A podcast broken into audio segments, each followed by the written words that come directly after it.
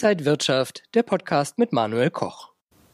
Mein heutiges Gespräch steht unter dem Motto, die Krise hält sich nicht an Regeln. Und so lautet auch der Titel des neuen Buches von Professor Max Otte. Max Otte, der eigentlich Matthias hieß und den Namen seines Vaters nach dessen Tod annahm, wollte eigentlich Astronaut und später Politiker werden, ist dann aber doch Ökonom und Fondsmanager geworden. Die einen nennen ihn geschäftstüchtigen Crash-Propheten, die anderen schätzen ihn, dass er die Probleme unserer Zeit ohne Schnörkel anspricht. Seit gut 30 Jahren ist er Mitglied in der CDU, die ihn auch schon mal nach einem missglückten Tweet im Fall Walter Lübcke 2019 gerne loswerden wollte. Angela Merkel hält er für ein großes Unglück für Deutschland und bis vor kurzem war er Vorsitzender des Kuratoriums der AfD-nahen Desiderius Erasmus Stiftung. Seine Nachfolgerin ist jetzt Erika Steinbach. Zugeschaltet aus Köln ist Professor Max Otte. Ich grüße Sie. Grüße Sie, Herr Koch. Eine Korrektur. Erika Steinbach war nicht meine oder ist nicht meine Nachfolgerin. Das Kuratorium ist ja nur ein Beirat gewesen aus Professoren, 30 Professoren. Da waren auch andere CDU-Mitglieder drin. Frau Steinbach ist äh, Vorsitzende der Stiftung und äh, mal schauen, wer mein Nachfolger wird. Alles klar, haben wir das auch geklärt. Ähm, wir sprechen heute über die Krise und wir fangen mal mit der ersten aktuellen Krise an, die Corona-Krise. Jetzt gibt es viele Einschätzungen von Wirtschaftsinstituten, Wirtschaftsforschern, die doch für dieses Jahr wieder skeptischer sind durch den langen Lockdown, den wir haben. Sind Sie auch skeptischer, dass die deutsche Wirtschaft nicht so gut dann wieder ins Jahr 2021 startet, wie vielleicht erst einmal angenommen? Ja, und selbstverständlich ist diese Krise, die zum Teil hausgemacht ist, weil ich die Strategie zur Virusbekämpfung nicht teile oder es anders gemacht hätte, selbstverständlich ist die wesentlich schwerer als die Finanzkrise 2009. Damals hatten wir einen Rückgang der Wirtschaftsleistung um ungefähr fünf Prozent. Jetzt soll es laut offiziellen Zahlen auch nicht viel mehr sein, aber ich denke, es ist viel mehr, es sind zehn Prozent, vielleicht noch mehr. Und das wird seine Folgen haben. Das versteckt man allerdings, indem man Insolvenzregeln aufweicht, indem man massenhaft nicht nur Geld in die Geldmärkte pumpt, wie das schon seit Jahrzehnten läuft, sondern indem man jetzt auch massenhaft äh, direkt ausgabenwirksame Staatsausgaben macht, Kurzarbeitergeld, also letztlich Helikoptergeld, direkte Beihilfen, Investitionsprogramme. Also man versucht das hinzuschieben, aber natürlich sind die Auswirkungen äh, der Pandemie extrem. Es klingt so ein bisschen vorwurfsvoll, äh, wenn Sie darüber reden, aber gäbe es denn wirklich eine Alternative? Man kann die Unternehmen ja jetzt auch nicht an die Wand fahren. Ja, das passiert ja in vielen Fällen. Also das DIW spricht von 170.000 Pleiten, die auf uns zukommen könnten. Man fährt den Mittelstand oder zumindest Gastronomie, Hotellerie, viele Selbstständige, Friseure, wen auch immer fährt man an die Wand. Und natürlich ist diese wirtschaftspolitische Reaktion auf die Pandemie auch von Interessen getrieben. Es sind sicherlich die Interessen von Big Tech, von ähm, Google, Amazon, Alphabet und so weiter, die da eine Rolle spielen, die auch mit im Fahrersitz sitzen. Die Politik hat da meine, meines Erachtens die Sachen zu einseitig gemacht. Als Investor, als Fondsmanager muss ich mich daran orientieren. Also wir haben auch ein Amazon im Depot der Weg ist frei, solange die Politik da nichts ändert. Hm, aber diese Krise, wir werden sie vielleicht ohne allzu großen Wirtschaftsabsturz überstehen, weil massiv investiert wird, was ich für richtig halte. Wo investiert wird, halte ich für falsch zum Teil. Dass wir was machen, ist richtig, aber wir haben natürlich eine Beschleunigung der Transformation von menschlicher Wirtschaft, von realer Wirtschaft zur Digitalwirtschaft, ohne dass wir das Ganze schon politisch mit den richtigen Gesetzen eingehegt haben. Sie haben jetzt so viele Dinge schon angesprochen. Ich versuche mal ein paar Sachen rauszunehmen. Also Sie haben gesagt, wo dann investiert wird, ist nicht unbedingt ideal.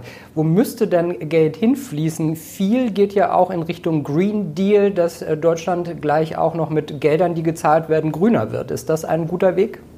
Ich halte es für einen ideologischen Weg. Ich halte es, ich hielt es viel besser, diese Ziele, wenn wir sie denn haben, in die Gesetzgebung einzubringen, in die Politik, ähm, die, äh, weil das auch äh, Richtung Planwirtschaft führt, Richtung ähm, ökosozialistische Planwirtschaft, kann man fast sagen. Es kann so weit gehen mit den modernen Methoden, dass man dann eben nur noch Kredite kriegt, wenn man bestimmte grüne Kriterien der EZB erfüllt. Und damit ist die EZB quasi oberste Planungsbehörde. Also ich fände es besser, wenn wir in Infrastruktur investieren, ähm, IT, Autobahn, auch die Polizei, Lehrer, Bildung, Wissenschaft, das ist das eine. Und wenn wir andererseits ähm, dem Mittelstand ähm, ohne große Bedingungen Kredite geben würden, also dass die Kleinen, die jetzt in dieser Pandemie leiden, dass wir die, dass wir denen helfen, wieder auf die Füße zu kommen und vielleicht auch neue Mittelständlern sich zu etablieren. Das wäre ein anderes Programm. Auch ich würde für massive Investitionen plädieren, weil wir ohne äh, diese Investitionen abstürzen, aber mit anderen Schwerpunkten.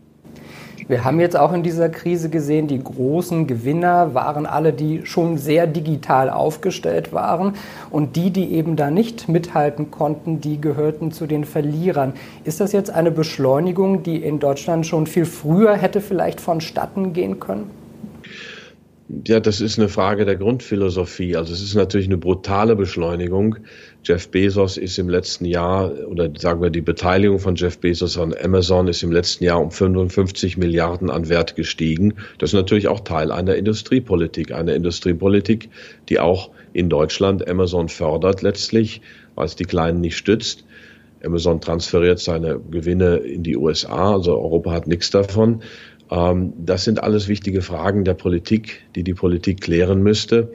Ähm, natürlich hätten wir mehr auch in Hinsicht Digitalisierung tun können. Wir müssen aber auch mehr tun im Hinblick auf Spitzenforschung. Wir müssen mehr tun, ähm, dafür diese Transformation auch politisch gesetzlich einzuhegen und zu ordnen oder zu systematisieren, dass wir da auch einen gesetzlichen Rahmen für haben. Das ist alles nicht passiert. Und jetzt legen wir den Schalter ähm, brutal um Richtung Digitalisierung. Von der schwarzen Null haben wir uns ja schon verabschiedet. Jetzt heißt es, eventuell müsse man sich auch für die kommenden Jahre von der schwarzen Null verabschieden. Ist das ein richtiger Weg, dass man jetzt eben massiv Schulden aufnimmt, um zum einen die Wirtschaft zu stützen und zum anderen aber auch schlimmere Folgen für die Zukunft zu verhindern? Ja, definitiv. Das habe ich auch im Juni letzten Jahres in ähm, einer Anhörung für den Bundestag gesagt und ich bin da schon länger der Meinung, dass Deutschland sich verschulden soll. Das bringt ja die schwarze Null, habe ich als das schädlichste oder eins der schädlichsten wirtschaftspolitischen Dogmen der letzten Jahre bezeichnet. Denn wir sparen, die anderen geben aus. Das heißt, wir haben Geldvermögen, also Forderungen gegen die EZB, gegen das Ausland. Geldforderungen. Diese Forderungen sind irgendwann wertlos und die anderen haben in der Zwischenzeit investiert in reale Güter. Meine Forderung wäre unter anderem vielleicht, dass die Bundesrepublik ähm, eine Anleihenemission macht über zwei Billionen. Davon kann man dann vielleicht eine Billion verwenden, um äh, äh, in Infrastruktur zu investieren, in die Polizei zu investieren und so weiter. Und mit einer Billion kauft man Aktien, legt also quasi das in krisensicheren Sachwerten an. Ähm, also mein Vorschlag ist ganz andersrum. Wir beteiligen uns an diesem Verschuldungswettlauf, legen das Geld aber sinnvoll an. Denn es wird nie zurückgezahlt werden können. Und ähm, natürlich gibt es in diesem Spiel Gewinner und Verlierer. Daniel Stelter, den ich gerne zitiere, den Ökonomen aus Berlin, er ist unabhängig, sagt, in einer überschuldeten Welt ist es keine besonders gute Idee, zu den Gläubigern zu gehören. Und das sind wir nun mal als Deutsche die Staaten. Äh, das ist die eine Seite. Dann gibt es noch die Notenbanken und die drücken ja auch kräftig auf die äh, Geldpresse sozusagen. Ähm, die Zinsen sind niedrig und bleiben sehr wahrscheinlich auf lange, lange Sicht niedrig und es wird immer mehr äh, ja, Schrottpapiere werden aufgekauft, irgendwelche Anleihen. Was sehen Sie da für die Zukunft auf uns zu kommen? Ja, in der Tat. Wir müssen irgendwann zu einer geplanten Reorganisation der Schulden kommen. Über Inflation alleine wird es nicht gehen. Eine große Weltwirtschaftskrise wollen wir auch nicht. Also müssen Schulden gestrichen werden. Es müssen die Bilanzen bereinigt werden. Es müssen vielleicht auch Schulden einfach auf 100 Jahre ausgelagert werden und in Fonds und tilgungsfrei gestellt werden. Das ist ja auch quasi eine Entschuldung. Also da kommen geplante Maßnahmen auf uns zu. Und diese geplanten Maßnahmen die können natürlich im Zuge der Pandemie besser durchgeführt werden. Aber das ist auch notwendig. Die Frage ist eben, in welcher Richtung wir dann gleichzeitig investieren. Und da hätte ich eben, wie ich eben schon gesagt habe, einen ganz anderen Schwerpunkt als die Richtung, in die es, derzeit läuft. Wir würden dann aber nach der Corona-Krise, wenn die überstanden ist, nicht in eine Schuldenkrise abgleiten? Wenn Sie die Schulden streichen, sind die weg. Also die deutschen Auslandsvermögen sind ja durch Konsumverzicht entstanden. In gewisser Weise sind also die ökonomischen Wirkungen schon verarbeitet. So, wenn wir die jetzt streichen, gut, dann haben wir in Zukunft keine Geldflüsse aus diesen ähm, Guthaben. Dann werden vielleicht einige Pläne sich leicht ändern, aber erstmal passiert gar nicht so viel. Also die Schuldenkrise müssen wir in der Tat durch Insolvenzen, durch geplante Insolvenzen, also Schuldenreorganisationen, Schuldenstreichungen, durch solche Sachen mitlösen. Da führt kein Weg dran vorbei. Wir reden jetzt gerade viel über das große Ganze. Ich habe mit einigen Bankern gesprochen, die so ja bei ihren Kunden so einen Einblick haben und die sagen, dass viele ja ihre Ersparnisse, den Notgroschen, den man so auf der Seite hat, äh, ja schon sehr aufgebraucht haben, dass eben viele in der Corona-Zeit leiden. Unternehmen, aber auch Privatpersonen. Glauben Sie, dass wir da auch in den kommenden Monaten, umso länger der Lockdown und die ganze Sache geht, dass wir da noch schlimmere Folgen sehen werden? Ja, ist ja völlig klar. Und das ist auch ein Teil dieser Politik. Ich habe die Zahlen im Moment nicht im Kopf. In Weltsystemcrash habe ich es geschrieben, wie viele Deutsche, auch wie viele Amerikaner keinen Monat finanzielle Reserven haben. Also wie viele tatsächlich von der Hand in den Mund leben. Und was die Staaten ja machen jetzt, ist, was auch richtig ist, Arbeitslosenversicherung. Trump hat in den USA sowas ähnliches jetzt eingeführt oder Arbeitslosengeld, was es vorher noch nie gab. Also sie helfen den Menschen. Aber das Schlimme an dieser Politik ist ja wie im Großen, wo wir das Richtung ähm, soziale, ökologische Planwirtschaft, Diktatur fast verschieben ähm, machen wir immer mehr Menschen abhängig von staatlicher Alimentation, anstatt kleine Strukturen, Unternehmergeist, Selbstständige zu fördern. Und das ist eine Riesengefahr. Ich gebe mal zwei Beispiele aus meinem eigenen Leben. Ich habe jetzt gerade meine Mitgliedschaft im Fitnessstudio gekündigt, weil, weil, ich einfach selber mir jetzt zu Hause so ein paar Geräte gekauft habe, um selber Sport zu machen. Das ist Beispiel 1. Und das andere, Beispiel 2, mein Friseur ist jetzt Immobilienmakler geworden, einfach weil nach dem zweiten Lockdown für ihn dann Schluss war. Sehen wir einfach, dass sich viel wandeln wird dann in den nächsten Monaten? Ja, und ich finde das fürchterlich. Also es ist wirklich so, dass wir durch die falsche Reaktion auf diese Pandemie da einen Strukturbruch äh, gemacht haben, der vielen zu Pass kommt. Also die internetaffinen Unternehmen freuen sich darüber, aber ich hätte lieber natürlich meinen Friseur weiter um die Ecke. Und ich habe tatsächlich auch ein Home-Studio in der, hier in der Eifel, aber ich würde auch gerne wieder ins Fitnessstudio gehen können, wenn ich das will. Also mir gefällt das gar nicht. Das geht in Richtung digitale Wirtschaft, Richtung Entmenschlichung auch zum Teil, Richtung ähm, Verringerung von Dienstleistungen durch Kleinbetriebe, das will ich eigentlich nicht, aber in die Richtung geht es gerade. Lassen Sie uns mal schauen, wie Anleger durch die Krise gekommen sind. Ganz klar, im März 2020 ging es erstmal für alle runter. Äh, sogar der sichere Hafen Gold hat erstmal verloren, aber dann ging es auch wahnsinnig schnell, eigentlich historisch schnell für Aktienmärkte und Co. wieder nach oben. Ist das einfach nur so schnell hochgegangen, weil eben diese ganzen staatlichen und Notenbankstützungsmaßnahmen da waren? Natürlich, aber da hätte man fast mit rechnen können. Also in meinen Fonds, wir haben drei, zwei Publikumsfonds, einen alternativen Investmentfonds, also der Max Otto Vermögensbildungsfonds, der PI Global Value, das sind die zwei ähm, Publikumsfonds und der Max Otto Multiple Opportunities, das ist der alternative Investmentfonds, der auch Gold und Silber machen kann. Drei, alle drei Fonds haben neue Allzeithochs, weil ich anders als man es uns Crash-Propheten vorwirft, eben kein Dauerwarner bin. Sie finden mich im Netz äh, bei Institutional Money, bei einigen anderen am 1. April, aber auch als, am 2. und 3. April. Es ist also kein April-Charts, wo ich in der Mitte der Panik gesagt habe, wir sind voll investiert, wir gehen voll rein. Ähm, das ist eine kurze Sache. Wir können jetzt kaufen. Wir haben super Schnäppchen. Wir gehen rein und das hat sich sehr gut ausgezahlt. Und wir sind weiter eigentlich optimistisch für Aktien. Hätte man aber in den MSCI World investiert, wäre man, äh, glaube ich, sogar noch besser dabei gewesen. Sie finden immer jemanden, der besser ist, der schlechter ist. Also wir sind auf jeden Fall gleich gut oder besser als der DAX. Ähm, kommt auch ein bisschen auf den Zeitraum an. Der MSCI World ist in den letzten Jahren der Bombenindex gewesen. Kann man immer sagen, hätte man ETF auf den MSCI World gehabt, wäre man noch besser gewesen, ist richtig. Irgendwann kommt vielleicht die Zeit, wo der MSCI World nicht mehr so gut läuft. Das werden dann die meisten aber nicht merken. Also das ist die, die Grunddebatte zwischen passivem und investier, äh, aktivem Investieren. Wir fühlen uns mit unserer Performance ganz wohl. Äh, ich glaube, unsere Investoren auch, aber natürlich haben wir auch den Anspruch, immer noch besser zu werden und auch gute Chancen. Aber klar, äh, passives Investieren ist eine Alternative. In der Antwort davor haben Sie gesagt, äh, wie man uns Crash-Propheten vorwirft. Sehen Sie sich dann eigentlich selbst als Crash-Propheten? Na, überhaupt nicht. Also ich habe, ich bin der bekannteste Crash-Guru Deutschlands, hat Daniel Stelter mal geschrieben, weil ich eben diese eine Prognose gemacht habe. Aber ich habe ja, ähm, ich habe mal meine Empfehlungen analysiert. Vielleicht können wir da auch mal ein Gespräch drüber führen, wenn ich Ihnen die Daten schicke. 80 Prozent sind bullish. Also das ist schon, das ist schon mal die Empirie, die widerspricht, weil ich ja Investor bin. Ich bin Value-Investor. Das heißt, ich kaufe auch. Ich kaufe dann, wenn andere noch warnen. Und es gibt manche, die warnen ständig. Das bin ich nicht. Dann bin ich politischer Analyst, ich bin Investor, ich bin Unternehmer. Ich habe Bücher äh, zu sozialen Themen, zu politischen Themen geschrieben. Also Crash Prophet wäre sehr, sehr eingeengt und auch nur sehr partiell, weil ich eigentlich Bulle bin. Ich investiere gerne in Aktien, die dann steigen. Ich mache keine Short-Spekulationen oder Leerverkäufe.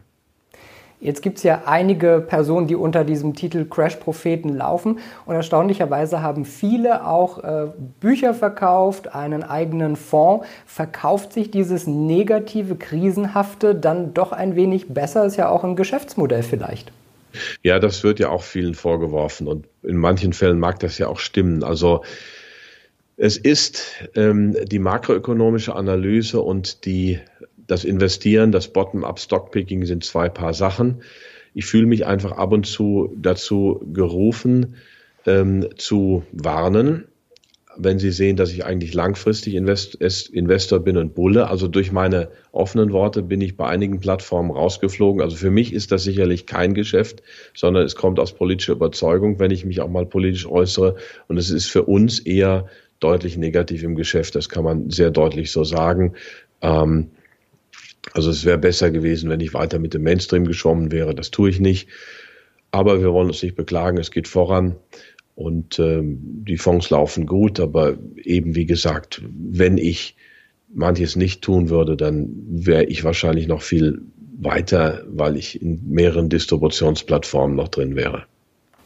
Ja, wenn Sie so sagen, Sie, Sie, es hätte vielleicht mehr gebracht, wenn Sie mit dem Mainstream geschwommen wären.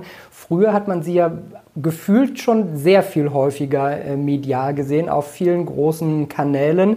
Ist das weniger geworden, weil Sie diesen Stempel Crash-Prophet dann irgendwann bekommen haben? Das ist vor allem weniger geworden. Gegen Null geht das, weil ich, äh, also früher waren es wirklich viele große Talkshows, wie auch Dirk Müller. Es waren 200, 300 Interviews im Jahr. Es waren 50, 60 Vorträge im Jahr. Ich bin ganz froh, dass ich das nicht mehr machen muss. Das ist ja auch ein Schlauch sowas. Man kommt sich dann irgendwann vor wie ein alternder Rockstar, der mit seinem Programm dann immer weiter tourt. Also von daher gar nicht, gar nicht verkehrt. Ähm, aber es ist nicht nur weniger geworden, es ist gegen Null gegangen. Also wenn noch Berichterstattung, dann negativ. Das hängt einmal mit den Krisenwarnungen zusammen. Das hängt auch damit zusammen, dass ich zwischendurch eben in dem Kuratorium der Erasmus Stiftung war. Also zumindest mal, ich bin CDU-Mitglied, das bleibe ich auch aber zumindest mal Verständnis für diese Partei geäußert habe, das, das führt bei vielen sofort zu Abstoßungsreaktionen, selbst wenn man gar nicht Mitglied der neuen Partei ist. Also ich habe viele Nachteile dadurch gehabt. Ähm, ich habe es aus innerer Überzeugung getan und ich möchte mir auch in den Spiegel schauen dürfen. Ist das dann äh, der Fall, wenn wir auch über Medien sprechen, dass sich viel in einer Art Parallelwelt im Internet auftut? Ich meine, da gibt es ja ganz andere, äh, sehr rechte äh, Personen, die da Dinge verbreiten, will ich gar nicht aufgreifen. Aber muss man praktisch dann selber seine Präsenz in die Hand nehmen und bei YouTube zum Beispiel aktiv sein? Also ich tue das ja im Moment, von daher haben Sie da was aufgegriffen. Ob ich das muss, weiß ich nicht. Ich will es. Äh, Im Internet sind natürlich viele Menschen, zum Teil Rechte, zum Teil Menschen, die diffamiert werden zu Unrecht, zum Teil großartige Journalisten wie Boris Reitschuster, bei dem ich gelegentlich bin, der ja auch sehr, sehr mutig und sehr offen ist. Aber wenn Sie überlegen, wer schon alles diffamiert wird, also ein Profijournalist wie Roland Tichy, mit dem ich ein sehr gutes Arbeitsverhältnis habe, der wirklich extrem journalistisch sauber arbeitet, natürlich liberal-konservative äh, Positionen vertritt, wie der also fertig gemacht wurde wegen einer Sache über Safsan Schäbli, das war geschmacklos, hat er noch nicht mal selber geschrieben, ist ihm durchgegangen. aber es war geschmacklos. Aber es gibt da schon eine gewisse, gewisse Waffenungleichheit. Also Mainstream-Vertreter in den Medien dürfen, dürfen alles, fast alles sagen. Ich denke da an, an Jan Böhmermann mit seinen Aussprüchen. Äh, wenn sie nicht Mainstream sind, eher die Gegenlinie vertreten, da werden sie ziemlich schnell medial fertig gemacht. Da, da haben wir schon eine gewisse Ungleichheit, aber ich will mich nicht beklagen, so ist es halt im Moment. Aber mir wären schon eine etwas offenere äh, Diskussions- und Dialogkultur lieber, das muss ich wirklich sagen. Jetzt haben wir diesen kleinen Exkurs äh, mal abgehandelt. Ich würde gern nochmal zurück auf die Märkte gehen ähm, und vielleicht mal über sichere Häfen sprechen. Da war Gold im August 2020 über dem, also bei dem Allzeithöchstständen über 2000 US-Dollar pro Unze, ist dann aber auch wieder runtergegangen. Liegt das daran, dass einfach die Sicherheit so ein bisschen zurückgekommen ist und dass die Anleger dann gar nicht mehr so in Edelmetalle gehen? Vielleicht schon. Ich mache ja so Kurzfristprognosen, so Kurzfristerklärungen nur selten. Ähm, wir gucken uns eher an, was kann, was ist das langfristige Potenzial und wenn ein großes Potenzial ist, dann kaufen wir. Gold haben wir mal uns ähm, ausgerechnet, kann locker bis 3.200 Dollar die Unze gehen, wenn zum Beispiel die Zinsen noch weiter ins Minus gedrückt werden. Wir hatten auch Anfang der 80er, Mitte der 70er Jahre des letzten Jahrtausends Negativzinsen zum Teil von vier Prozent, weil oder oder negative Realzinsen dann gab es halt vielleicht acht Prozent Zinsen, aber wir hatten zwölf Prozent Inflation, also Gold. Ähm, ja, das gibt es jetzt eine Zwischenkorrektur. Also ich finde, jetzt ist nochmal eine gute Möglichkeit, Gold zu kaufen, wer es noch nicht hat. Silber hat sich ja schon mächtig erholt. Im Max Otte Multiple, unserem Hedgefonds, können wir auch Gold und Silber machen. Wir haben beides physisch an die zehn Prozent insgesamt. Silber haben wir kurz bevor äh, Silber dann zu steigen anfing, gekauft. Es gelingt nicht immer, dass wir zeitlich so schön äh, das machen, aber manchmal klappt es dann eben doch. Also beides sind für uns schon wichtige Bestandteile einer Portfoliostrategie. Nebenbei haben einige schon den Bitcoin als nächsten sicheren Hafen ausgerufen und der ist in letzter Zeit einmal ordentlich gestiegen, hatte dann auch wieder Rücksätze. Aber sehen Sie Bitcoin auch also kommen, dass das ein sicherer Hafen werden könnte? Ich halte mich fern davon. Da werd, werd ich, werden jetzt viele böse Kommentare wieder kriegen oder kritische. Ich mache nichts mit Bitcoin, habe das noch nie gemacht. Im Moment sind wir da auch schon wieder in einer brutalen Blase drin. Es gibt ja auch andere Kryptowährungen. Welche sich dann durchsetzt, wird sich zeigen. Das ist so ein bisschen wie damals in der New Economy. Die Staaten experimentieren an ihrem eigenen Kryptogeld. Und mir ist das Ganze sehr unsympathisch, weil man nicht weiß, ob irgendwann mit dem Quantencomputing wenn die Rechnerleistung nochmal exponentiell steigt, vielleicht dann doch diese Codes entschlüsselt werden und dann sind alle ihre Transaktionen ein offenes Buch. Also das ist für mich auch weiter eine weitere Verlagerung Richtung Internet, Richtung Digitalisierung. Ich bin guter Vertreter des guten alten Bargeldes oder der guten alten, ähm, des guten alten Giralgeldes, wobei man da auch seine Probleme hat. Man muss das Giralgeld begrenzen. Hab vor fünf Jahren ein Büchlein geschrieben bei Ulstein, rettet unser Bargeld, wo ich auch zeige, dass dieselbe Lobby, die jetzt auch von der Covid-Pandemie profitiert, also Internetkraken, Politiker, ähm, Banken, wie auch immer, dass die auch natürlich von der Bargeldverdrängung profitieren. Also ich persönlich bin kein Bitcoin-Experte. Man muss nicht alles machen im Leben. Mir ist es auch aufgrund der genannten Gründe nicht so sympathisch, aber ich weiß, dass es für viele eine ganz tolle Sache ist und dass viele im Moment viel Geld damit verdient haben. Das gönne ich Ihnen, ich mache es nicht. Wenn Sie von den Internetkraken sprechen, würden Sie denn in die sogenannten Fangaktien investieren, also die Facebooks, Amazons, Googles dieser Welt? Sind wir. Wir sind drin im Google, Amazon, Microsoft. Ähm, also Alphabet ist ja Google. Wir haben nicht Facebook, was, aber da gibt es Fragen mit den Aktienoptionen. Mark Zuckerberg hat sich auch ziemlich rausgezogen. Aber für diese Werte ist trotz allem der Weg relativ frei. Äh, Kamala Harris, also bei den Demokraten in den USA gab es ja Bestrebungen, sie zu regulieren oder gesetzlich zu zerschlagen oder einzugrenzen. Das ist vom Tisch. Kamala Harris ist Senatorin aus Kalifornien, zählt sich ja eher zu den linken Demokraten und sie hat schon vor einigen Monaten gesagt, im Falle eines Wahlsiegs wird man da nicht besonders stark rangehen. Ich würde mir das wünschen, wie man auch vor 120 Jahren John Rockefellers Standard Oil zerschlagen hat, dass man da ähm, diese Oligopole aufbricht. Aber das ist nicht in Sicht Von daher sind es aus meiner Sicht gute Investments. Die Preise sind noch nicht durch die Decke. Sie sind natürlich nicht billig, aber da ist auch noch Entwicklung drin.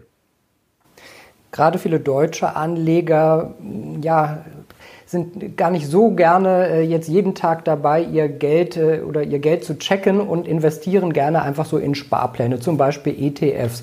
Ist das eine gute Sache oder sollte man viel genauer gucken, sich Einzeltitel raussuchen und dann die gezielt kaufen? Na, das ist ja eine Charakterfrage. Ich möchte das mal ein bisschen aufmachen. Sie können ETF-Sparplan machen, Sie können auch auf den Max-Otto Vermögensbildungsfonds Sparplan machen oder Sie können natürlich Ihre Sachen selber in die Hand nehmen. Also für einen Großteil der Menschen würde ich sagen, ist ein Sparplan aber vielleicht nicht eingleisig, sondern in zwei, drei Dinge, die sich auch etwas voneinander unterscheiden, äh, besser. Äh, wir sind beide, kann man sagen, Börsenjunkies. Wir gucken da drauf und viele, für viele ist es auch ein spannendes Hobby und das ist eine wichtige Sache. Also was gibt Schöneres, als sich mit seinem Geld, oder es gibt schönere Dinge, als sich mit seinem Geld zu beschäftigen, aber es ist auch eine schöne Sache und kann sehr viel Spaß machen. Mm, also von daher ist es wirklich eine Charakterfrage. Es ist nur so, dass viele Menschen, die anfangen, mit Aktien zu arbeiten, sich selber zunächst einmal überschätzen. Es dauert schon ein paar Jahre der Selbstdisziplin, auch der Selbstreflexion, für die meisten zumindest, nicht alle heißen Warren Buffett, bis man soweit ist. Aber wenn man diesen Weg einschlagen will, dann ist es sicherlich ein lohnenswerter und erfüllender Weg. Wie ist denn Ihre Prognose für das Jahr 2021? Kommen doch mal, ich sag mal, ein Crash. Sehen wir noch mal durch die Maßnahmen und durch Corona deutlich sinkende Aktienkurse oder geht es eigentlich nur in eine Richtung nach oben? Ich bin Value Investor, ich bin kein Prognostiker der Börsen. Ich kann sagen, wann das Preisniveau hoch ist, wann es niedrig ist. Ich kann was zur allgemeinen wirtschaftlichen Lage sagen. Es kann immer anders kommen an der Börse. Das ist das Spannende. Also das gehört auch zur Selbstkritik dazu. Aber mein Basisszenario wäre tatsächlich, dass wir aus den Crashs erstmal raus sind, dass die Flucht in die Sachwerte sich beschleunigt. Bei den Immobilien sehen wir das schon seit einiger Zeit dass die Menschen merken, dass Geld immer weniger wert ist und dass quasi Aktien und Gold und Edelmetalle da nochmal einen Push kriegen. Also wir halten den Crack-up oder Melt-up-Boom für wahrscheinlicher als den Crash, aber wir müssen beide Szenarien im Hinterkopf behalten. Sagt der Ökonom und Fondsmanager Max Otte, heute aus Köln zugeschaltet. Herr Otte, ich danke Ihnen sehr für das Gespräch. Vielen Dank, Herr Koch. Und wenn Sie Interesse haben, sein Buch Die Krise hält sich nicht an Regeln ist ab sofort im Handel bestellbar. Dann dabei viel Spaß und äh, liebe Zuschauer, Ihnen alles Gute. Bis zum nächsten Mal.